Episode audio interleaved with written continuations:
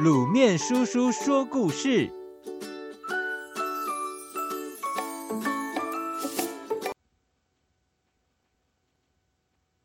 火焰嘴。有个小女孩的嘴会喷出金黄的火焰，真的不骗你。她就站在夜市的烤玉米前，安安静静的张着小嘴喷火，安安静静的烤着玉米。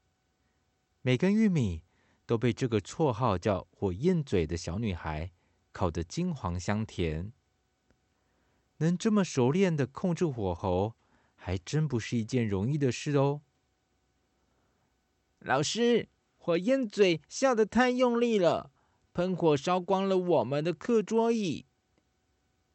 几年前，学校里的某一个同学曾经这么惊慌的向老师告状。当时，火焰嘴还无法控制喷火这件事，不管大笑或是生气，金黄的火焰喷得到处都是。学校里的每一位老师实在拿火焰嘴没办法，火焰嘴也拿自己没办法，只好默默离开学校，以免灼伤人或损坏公物。现在，火焰嘴已经懂得控制火候。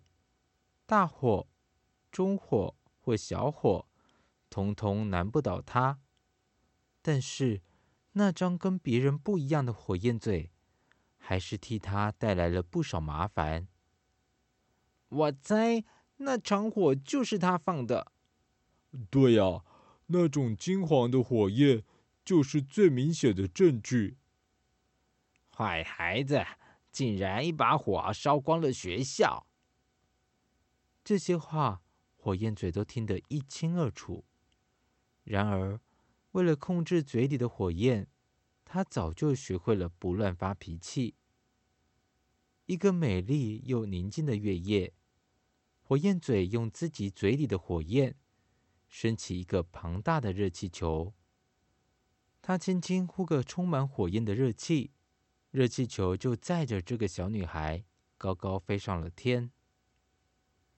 大家都斩钉截铁地说：“他再也不会回来了。”火焰嘴根本不想花时间解释，他只想看看世界，只想知道，除了烤烤玉米，嘴里的金黄火焰还能做些什么事，而且是更棒、更美好的事。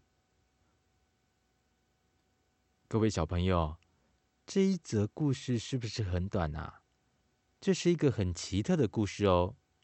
它告诉我们，当一个人的身体和我们不一样时，我们不必去嘲笑，因为不一样的人可能更有用，甚至可以帮助别人呢。今天分享这篇短故事，同时因为今天是平安夜，我想要跟各位小朋友说一声圣诞快乐，所以分享短短的故事。也可以让你们有更多的时间去玩乐，去陪陪家人，一起过欢乐的圣诞节哟、哦。